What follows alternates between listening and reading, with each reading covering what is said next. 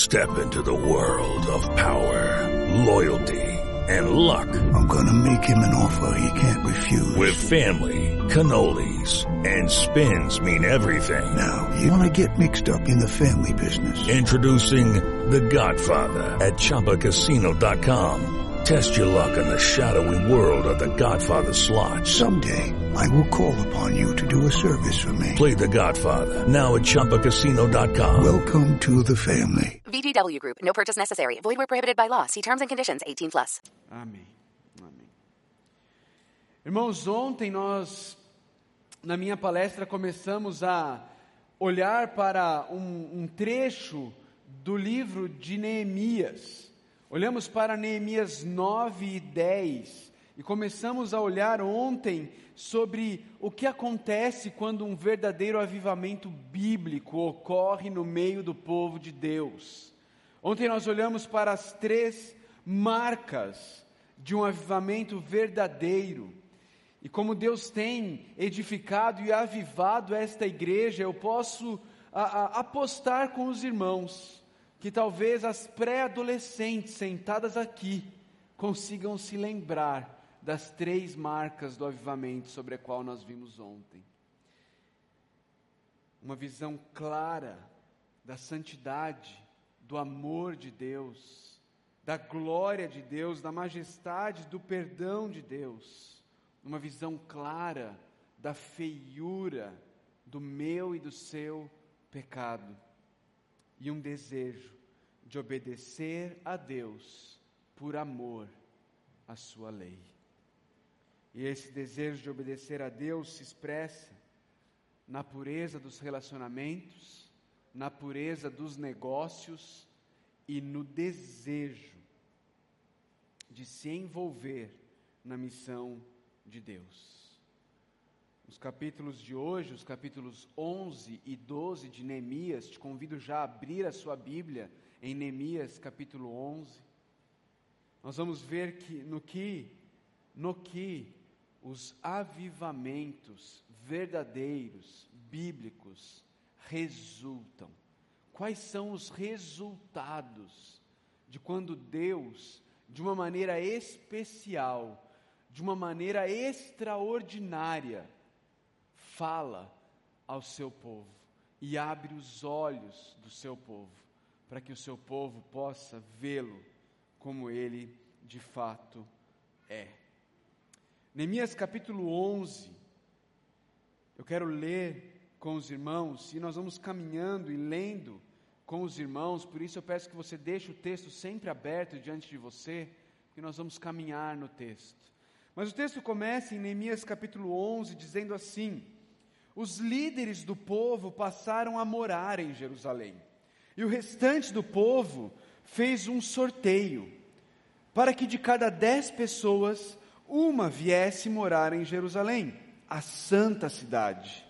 As outras nove deveriam ficar em suas próprias cidades.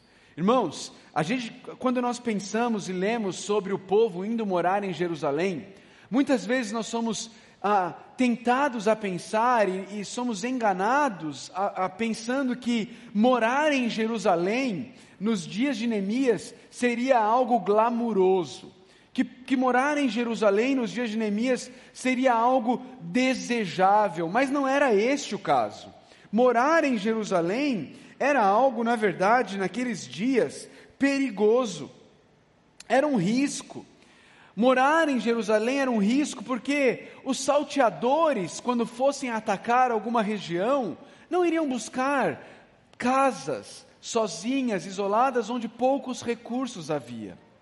Ele iria buscar uma cidade, ainda mais uma cidade que não estava completamente reestruturada. Seria fácil entrar na cidade, seria fácil tomar e saltear a cidade.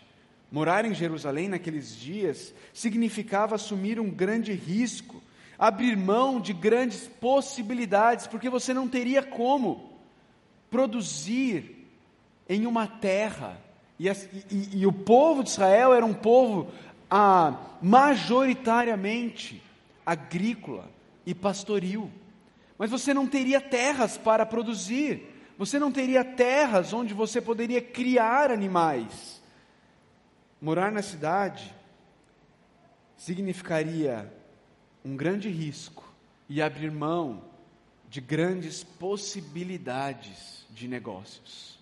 Mas o texto nos diz que os líderes do povo de Israel estavam dispostos a abrir mão de grandes possibilidades de ganho e dispostos a passar por riscos para que a cidade pudesse voltar a viver e o povo de Deus pudesse voltar a ter adoração coletiva.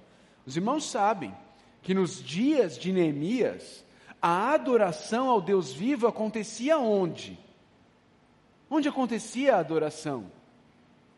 Na Cidade Santa, em Jerusalém. Deus, em Sua glória, se manifestava no templo de Israel, em Jerusalém. E era ali que o povo era chamado a vir para adorar. Jerusalém não estando habitada, o povo de Deus não tinha como adorar coletivamente a Deus. Passamos por isso recentemente, não é? Eu aposto que hoje você está olhando a esta igreja e vendo esta igreja lotada, vendo mais lugares disponíveis e mais pessoas se chegando, e o seu coração está cheio de alegria. Verdade ou mentira? O meu coração se encheu de alegria e a minha boca de riso, quando depois da pandemia a minha igreja pôde retornar. E nós voltamos a ouvir o som dos louvores da igreja reunida. Para que isso acontecesse lá, Jerusalém precisava voltar a ter vida. As pessoas precisavam voltar a viver em Jerusalém.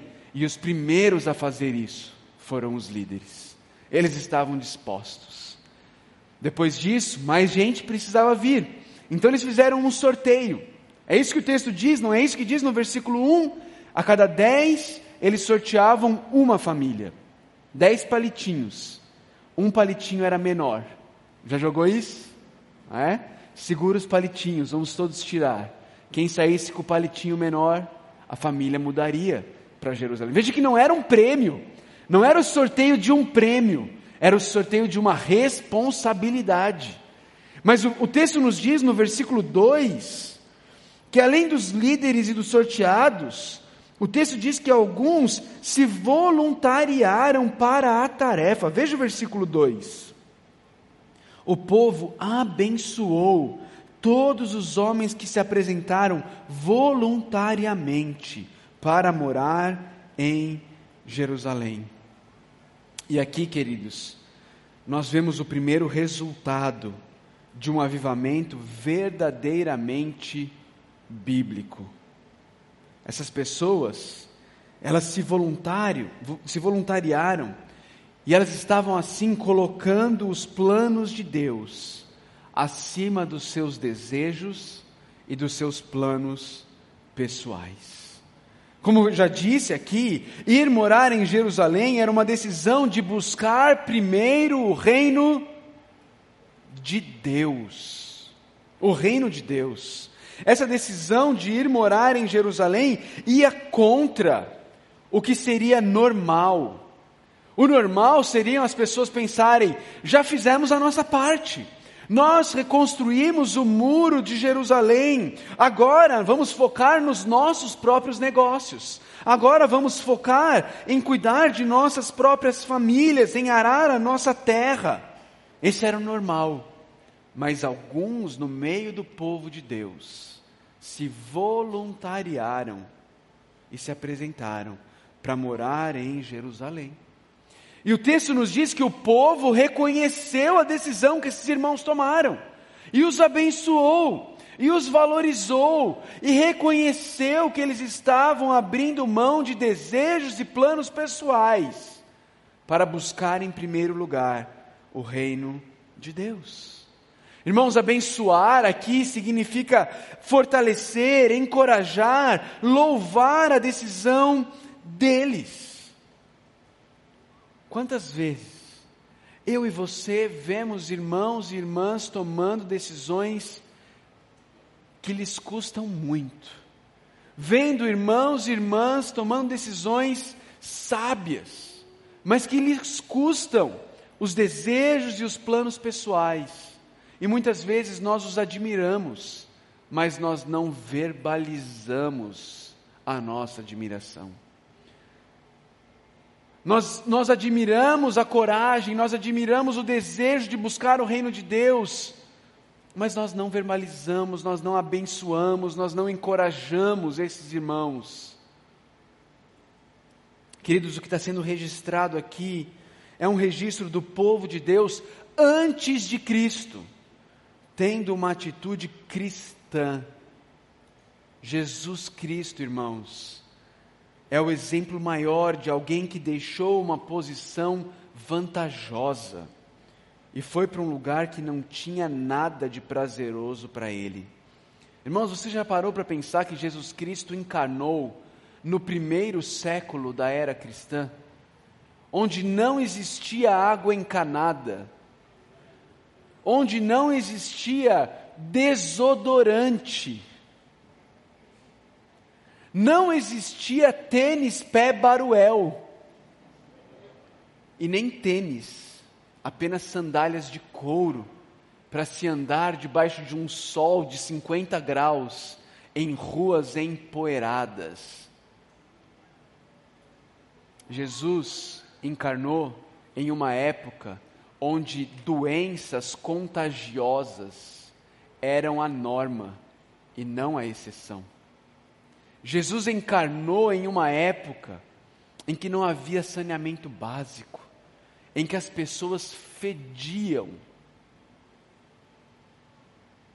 E é nesse momento da história que Jesus entra na nossa história. E ele vem habitar entre nós, abrindo mão do seu conforto, abrindo mão da sua glória para se envolver com os planos do Pai para o mundo. Jesus deixa o seu conforto por amor ao reino de Deus. Veja como o texto de Neemias 11 descreve essas pessoas que deixaram a sua glória, o seu conforto, para buscar em primeiro lugar o reino de Deus. Veja os versos 6 e, 6 e 14 de Neemias, capítulo 11. O verso 6 diz assim: Os descendentes de Pérez que viviam em Jerusalém totalizavam 468 o quê? Homens de destaque. Veja o verso 14. E os seus colegas que eram homens de destaque totalizavam 128. Irmãos, homens de destaque, homens de valor, homens fortes, homens corajosos, homens que homens e mulheres, obviamente, que estavam dispostos a abrir mão dos seus planos, do seu conforto, para buscar em primeiro lugar o reino de Deus. Esse mês de setembro foi celebrado os 20 anos daquele fatídico e doloroso 11 de setembro. Você se lembra, não se lembra? Do dia 11 de setembro de 2001. Se você estava vivo, eu tenho certeza que você se lembra. Mas apenas esse ano, eu conheci a história de um homem chamado Todd. Todd era pai do Davi, pai do André, Todd estava em um dos aviões sequestrados naquele fatídico dia. Em algum momento ali do sequestro, Todd conseguiu acessar um telefone e fazer uma ligação. E pela primeira vez esse ano eu conheci o teor desta ligação. Todd liga para uma central, ele conversa com uma telefonista e ele diz: Eu creio que o nosso avião foi sequestrado. Aquela telefonista então pede alguns detalhes do que estava acontecendo e como foi esse sequestro. E então ela diz para aquele homem: Todd, eu sinto te dizer, mas o sequestro do teu avião não é um sequestro comum. Outros três aviões já foram sequestrados hoje. As torres gêmeas não existem mais. Um terceiro avião atingiu o Pentágono. E eu temo dizer que o seu avião provavelmente é parte dos planos de terroristas. Aquela, aquela telefonista transfere a ligação para o FBI. O FBI então conversa com aquele homem e explica para aquele homem, diz àquele homem: o seu avião está a caminho da Casa Branca. Eles já derrubaram as Torres Gêmeas, eles já atingiram o Pentágono, eles querem atingir a Casa Branca. Aquele homem então retorna a ligação com a telefonista.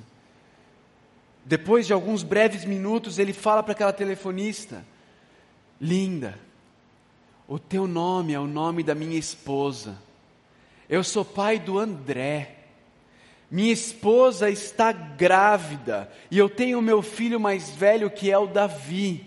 Eu ouvi os batimentos cardíacos do meu filho semana passada na barriga de minha esposa. Eu não vou ficar sentado esperando estes homens maus cumprirem os seus desígnios. Nós vamos atacá-los. Diga à minha esposa que eu a amo. Diga aos meus filhos que o pai deles os ama profundamente. Nós não vamos ficar aqui sentados esperando.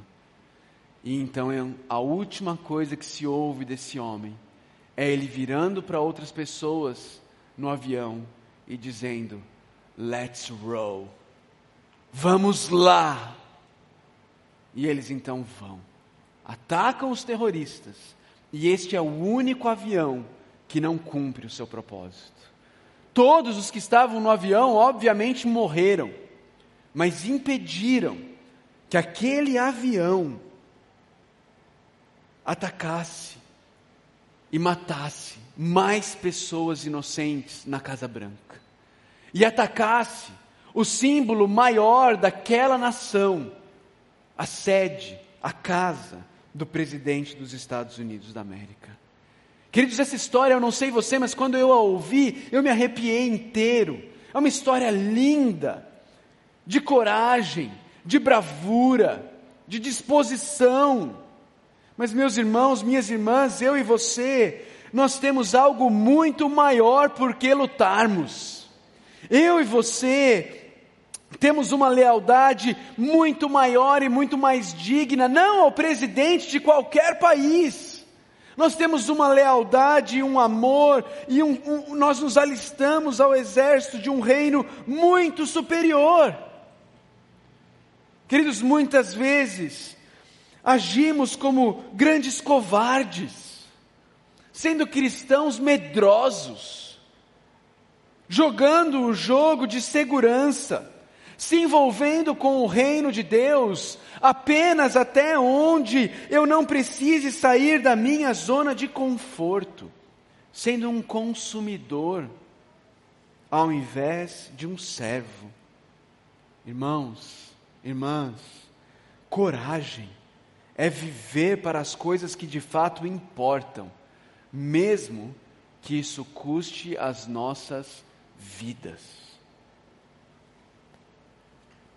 Quando a pandemia começou, eu me deparei com um texto de C.S. Lewis, em que ele escrevia sobre os perigos da guerra. Lewis viveu durante a Guerra Mundial Londres estava sendo constantemente bombardeada. E Lewis escreve aos seus contemporâneos, lhes encorajando, e lhes dizendo: irmãos, talvez a bomba nos alcance, talvez uma bomba caia em nossas cabeças, nós não sabemos, o Senhor o sabe.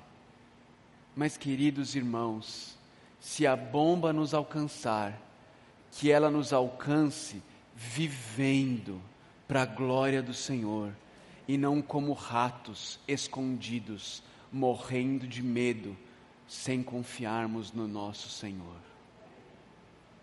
Irmãos, coragem. O primeiro resultado de um avivamento verdadeiro é a disposição de se arriscar, de abrir mão do seu conforto em prol do reino de Deus. Deixa eu falar uma coisa para a igreja, para a igreja oceânica e para todas as igrejas.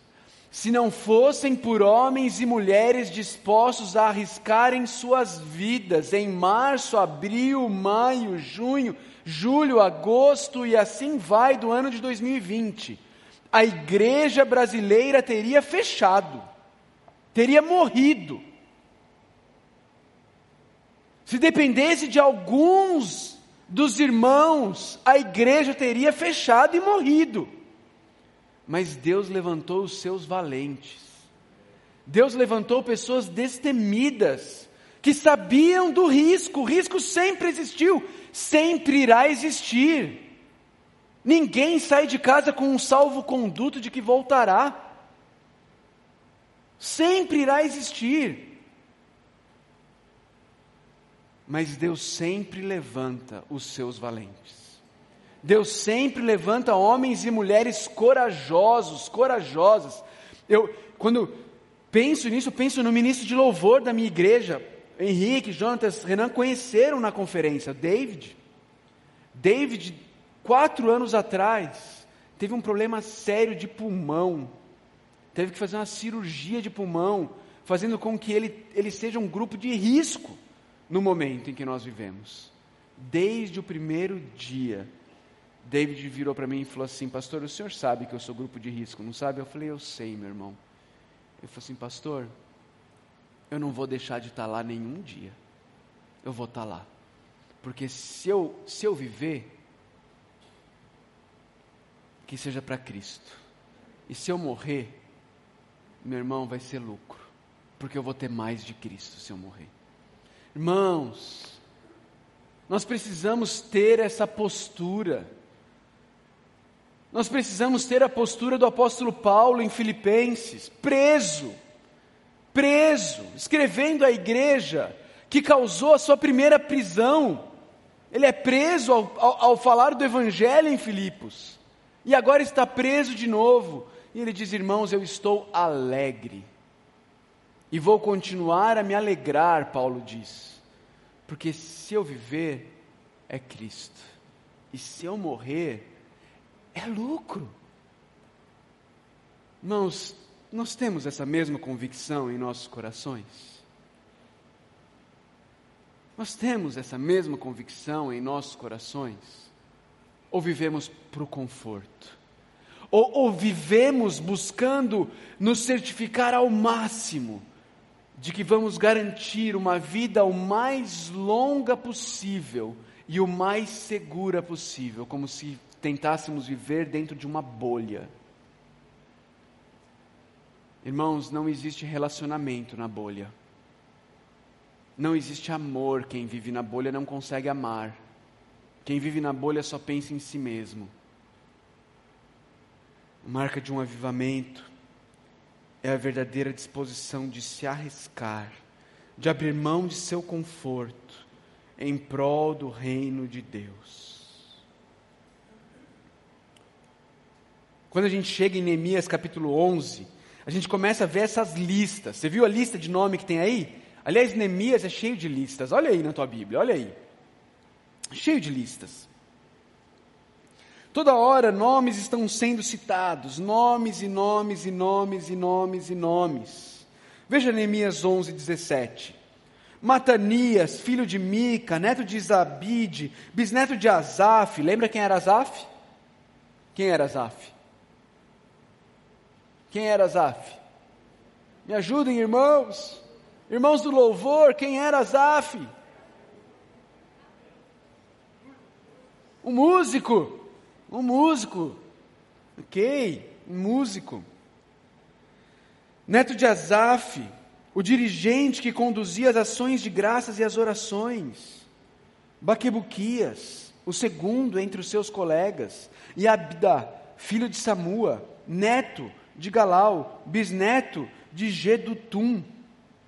Irmãos, eu não sei você, mas muitas vezes quando eu chego nessas listas de nomes e nomes e nomes que são uma excelente fonte para você que está esperando o neném poder escolher o nome dos seus filhos. A gente não entende o porquê dessas listas. Por que, que Deus coloca isso daqui? Será que isso aqui também é bom para a edificação? Será que isso aqui também é parte do, do propósito de fazer com que o homem de Deus seja perfeito e perfeitamente, perfeitamente habilitado a toda boa obra? Meus queridos, essas listas, elas estão dando legitimidade a essas pessoas. Elas estão buscando na genealogia dessas pessoas legitimidade para ver que elas são israelitas verdadeiras. Essas listas, elas têm como, como propósito manter a pureza do povo de Deus. Poder separar quem de fato é povo de Deus e quem não é povo de Deus. Essas listas são uma tentativa de se certificar de que apenas aqueles que de fato são povo de Deus façam parte da assembleia do povo de Deus. Na antiga aliança, Deus tinha uma nação física, Israel. E era importante manter a pureza dessa nação para adoração ao Senhor. Essas listas mostram a preocupação com a adoração legítima. Elas refletem a santidade de Deus. Irmãos, hoje Deus não tem mais nações físicas. É tolice, deixa eu dizer isso para os irmãos com carinho, caso você ainda pense nisso, mas é tolice pedir que o Brasil se torne a nação de Deus. Não vai se tornar. Deus não tem mais nações. Deus hoje tem um povo que é composto por gente de toda raça, tribo, língua e nações. Gente de todos os cantos do mundo. Semana passada estava pregando aqui um guatemalteco, não é isso? Pastor Francisco, da Guatemala, pregando aqui nesse púlpito. Por quê? Porque hoje Deus não tem mais nações como seu povo. Uma, não tem mais uma nação específica. Ele tem um povo de toda raça, tribo, língua e nação que formam a igreja. A igreja é o povo de Deus na nova aliança. E o nosso papel, queridos, é buscar a pureza da igreja, como Neemias estava buscando a pureza da igreja do Antigo Testamento. Se certificando que aqueles que iriam morar em Jerusalém, de fato eram parte do povo de Deus. Essa lista de Neemias 11 é a lista de membros da igreja. É o curso de novos membros aqui na igreja. Nos sábados de treinamento, não é isso que tem aqui, uma das classes? Conexão. É o pessoal que está chegando. E que a gente precisa se certificar de que de fato são cristãos. De que de fato são povo de Deus. É assim que funciona na igreja. Outra forma de manter essa igreja, essa adoração pura, é a disciplina eclesiástica. O pastor Renan pregou sobre Jezabel, dentro da igreja, e a igreja se recusando a tirar Jezabel do seu meio. A disciplina eclesiástica é uma das maneiras como a igreja do Novo Testamento se certifica de que a adoração a Deus é pura porque são aqueles que de fato conhecem o Senhor que estão adorando o Senhor. Com pureza, com pureza. Segunda marca, queridos. Segunda marca, não, desculpe, queridos. Segundo resultado de um avivamento bíblico é que um avivamento bíblico gera uma adoração pura. Gera uma adoração pura, uma adoração alegre e uma adoração missional. Continue o texto comigo. Veja Neemias 12 agora. Veja Neemias 12, versos 27 a 31 e depois o verso 43. Acompanhe comigo. Presta atenção o número de vezes em que palavras como celebrar, cantar, alegrar, gratidão aparecem nesses versículos. Presta atenção, Neemias 12, 27 a 31 e depois o 43. Por ocasião da dedicação dos muros de Jerusalém, os levitas foram procurados e trazidos de onde moravam para Jerusalém, para celebrarem a dedicação alegremente, com cânticos e ações de graças, ao som de símbolos, harpas e liras. Os cantores foram trazidos dos arredores de Jerusalém, dos povoados dos netofatitas, de Bet-Gigal e das regiões de Geba e de Asmavete pois esses cantores haviam construído povoados para si ao redor de Jerusalém. Os sacerdotes e os levitas se purificaram cerimonialmente, e depois purificaram também o povo, e as portas, e os muros. Ordenei aos líderes de Judá que subissem ao alto do muro. Também designei dois grandes coros para darem graças. Um deles avançou em cima do muro, para a direita, até a porta do esterco. Veja o versículo 43. E naquele dia, contentes como estavam, ofereceram grandes sacrifícios. Por quê? Pois Deus os enchera de grande alegria. As mulheres e as crianças também se alegraram, e os sons da alegria de Jerusalém podiam ser ouvidos de longe. Irmãos, o segundo resultado de um avivamento bíblico é a adoração pura, alegre e missional. Como resultado do avivamento dos capítulos 9 e 10, agora o povo de Deus está preocupado com a pureza da adoração. E está adorando cheio de alegria, e a adoração alegre deles está alcançando outros outros. Eles estão vivendo os mesmos resultados vividos pela igreja primitiva em Atos 2. Alegria, adoração, pureza, missionalidade. O pecado não é tolerado, o povo está alegre, e há uma alegria que Deus colocou em seus corações. Uma alegria que não é fruto das circunstâncias. As circunstâncias deles continuavam não sendo fáceis.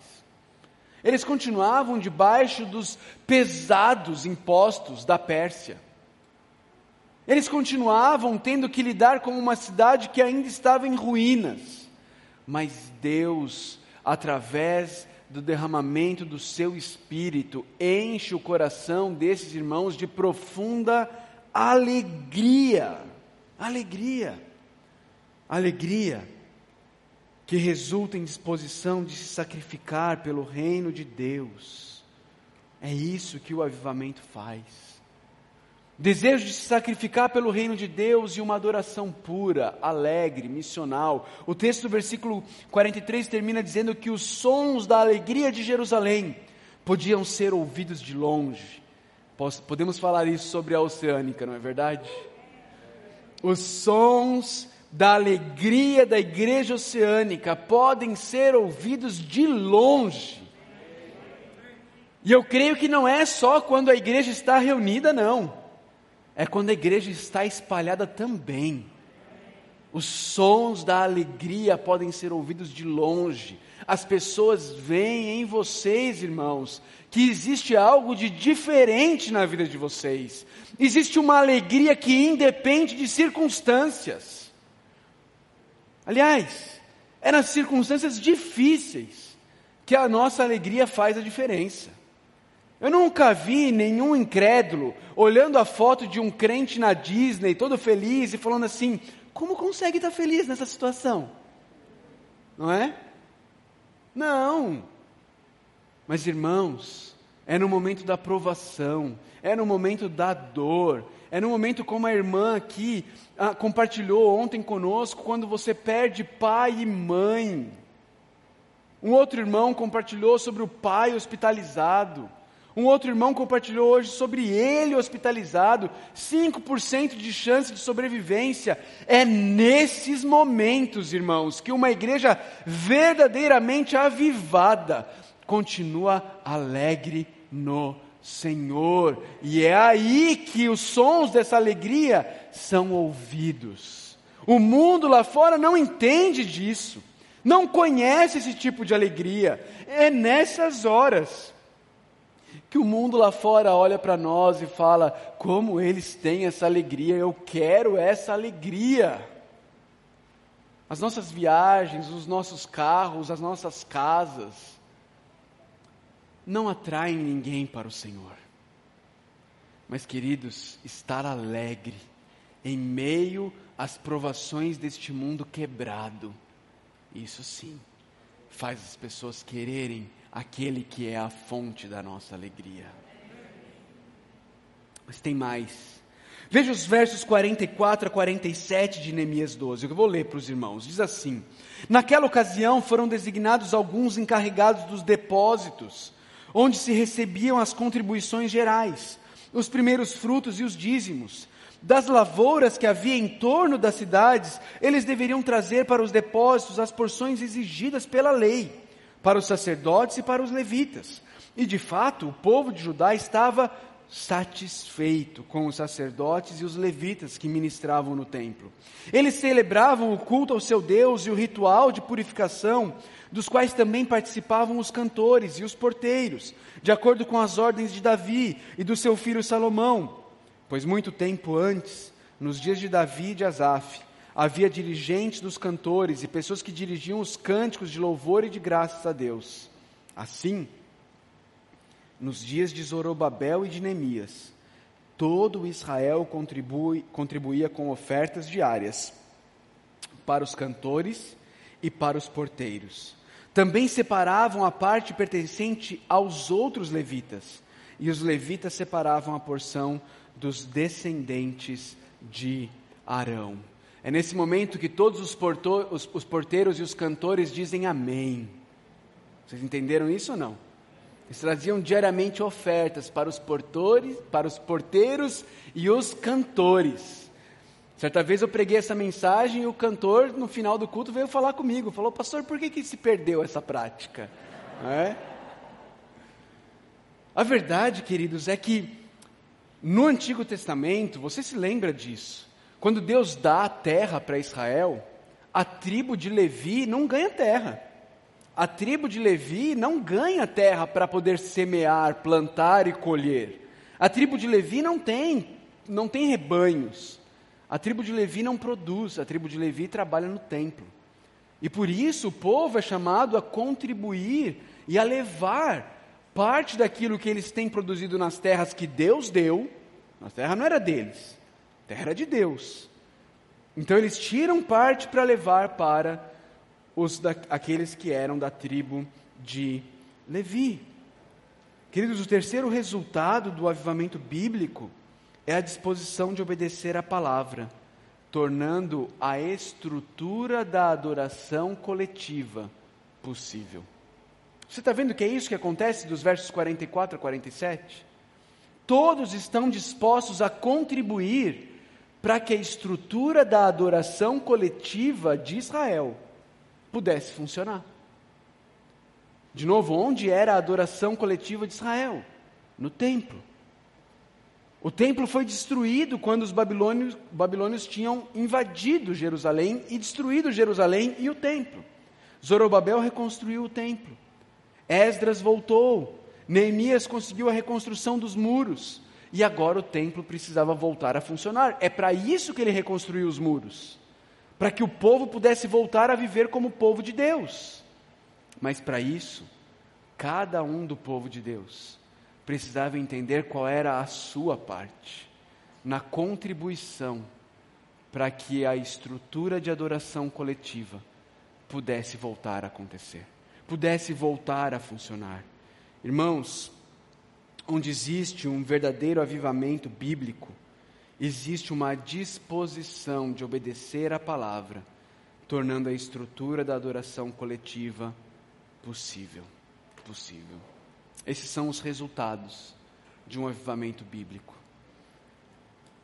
Os irmãos se tornam dispostos a sacrificar dos seus planos e dos seus confortos pessoais para buscar o reino de Deus em primeiro lugar. Existe uma adoração pura, uma adoração alegre, uma adoração missional. Existe disposição de tirar parte daquilo que Deus tem nos dado para investir, para que a adoração coletiva possa acontecer. Irmãos, o mesmo Espírito que operou esse avivamento nos dias de Neemias, cerca de 2.400 anos atrás, esse mesmo Espírito está agindo aqui, hoje e agora, em Niterói, na região oceânica, em Itaipu, em mim, em você, aqui nessa querida igreja. A diferença, queridos, é que por causa de Cristo, eu e você nós conhecemos muito mais de Deus do que aqueles israelitas conheciam. Por causa de Cristo, porque nós vimos em Cristo o que é viver e morrer pelo reino, o que é adorar o Pai de forma pura, alegre e missional, porque nós vimos Cristo morrendo e assim rasgando o véu do templo, fazendo com que cada um de nós se tornasse sacerdotes reais, porque Ele nos deu livre acesso ao Pai, e nós sabemos que Ele nos deu o Seu Espírito. Por causa de tudo isso, eu e você podemos viver um avivamento tão profundo e tão real como o vivido nos dias de Neemias. Você crê nisso, meu irmão? Você crê nisso, minha irmã? Irmãos, o que, é que significa para você hoje, aqui no século 21, em Niterói, se voluntariar para morar em Jerusalém? O que, que isso significa para você? Qual é a aplicação e implicação prática para você? Quais são, quais são situações da vida em que Deus tem te chamado a abrir mão do seu conforto, dos seus planos pessoais, para que você viva hoje, buscando em primeiro lugar o reino de Deus e a sua justiça? Você precisa responder essa pergunta. Você precisa responder essa pergunta. Uma coisa que eu fico pensando é nas pessoas que servem domingo após domingo. Eu tenho certeza que aqui vocês têm uma estrutura grande de pessoas que servem. Mas ela poderia ser maior, aliviando o fardo daqueles que estão constantemente servindo. Eu não sei o que é que Deus está te chamando a fazer eu não sei qual é a zona de conforto que Deus está te chamando a abrir mão dela. Eu não sei qual é o plano que Deus está dizendo para você agora no seu coração. Abra mão dele, coloque ele no, no meu altar. Mas quando o Espírito Santo desce, traz um avivamento bíblico real, pessoas abrem mão dos seus planos e do seu conforto para buscar o reino de Deus.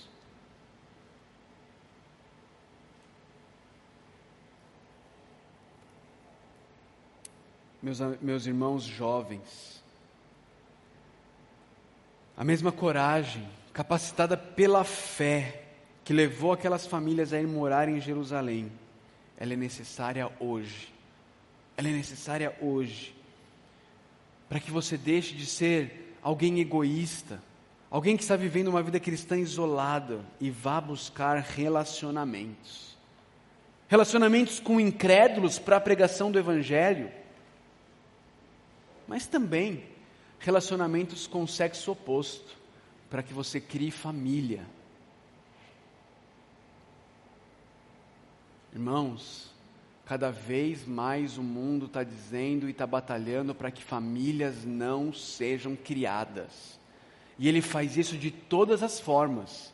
E talvez a mais sutil seja dizendo para você que você tem coisas mais importantes para fazer antes de pensar em criar uma família. Meu irmão, minha irmã, a família é o plano de Deus para nós. Ah, mas ela envolve riscos, pastor, envolve mesmo. Ah, mas ela envolve sacrifícios, pastor, envolve mesmo. Mas é o plano de Deus para nós. homem jovem, nós vivemos uma epidemia de jovens medrosos, que só vão à guerra virtualmente, que só se relacionam sexualmente virtualmente, porque não tem coragem de guerrear por um relacionamento que Deus chamou a gente a ter e a desenvolver.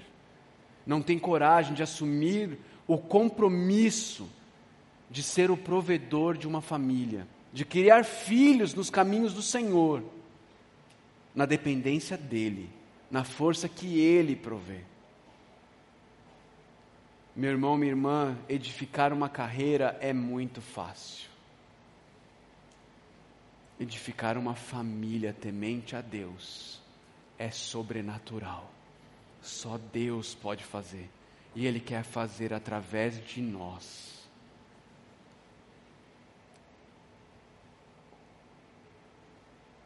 Queridos, nós somos o povo de Deus no século 21.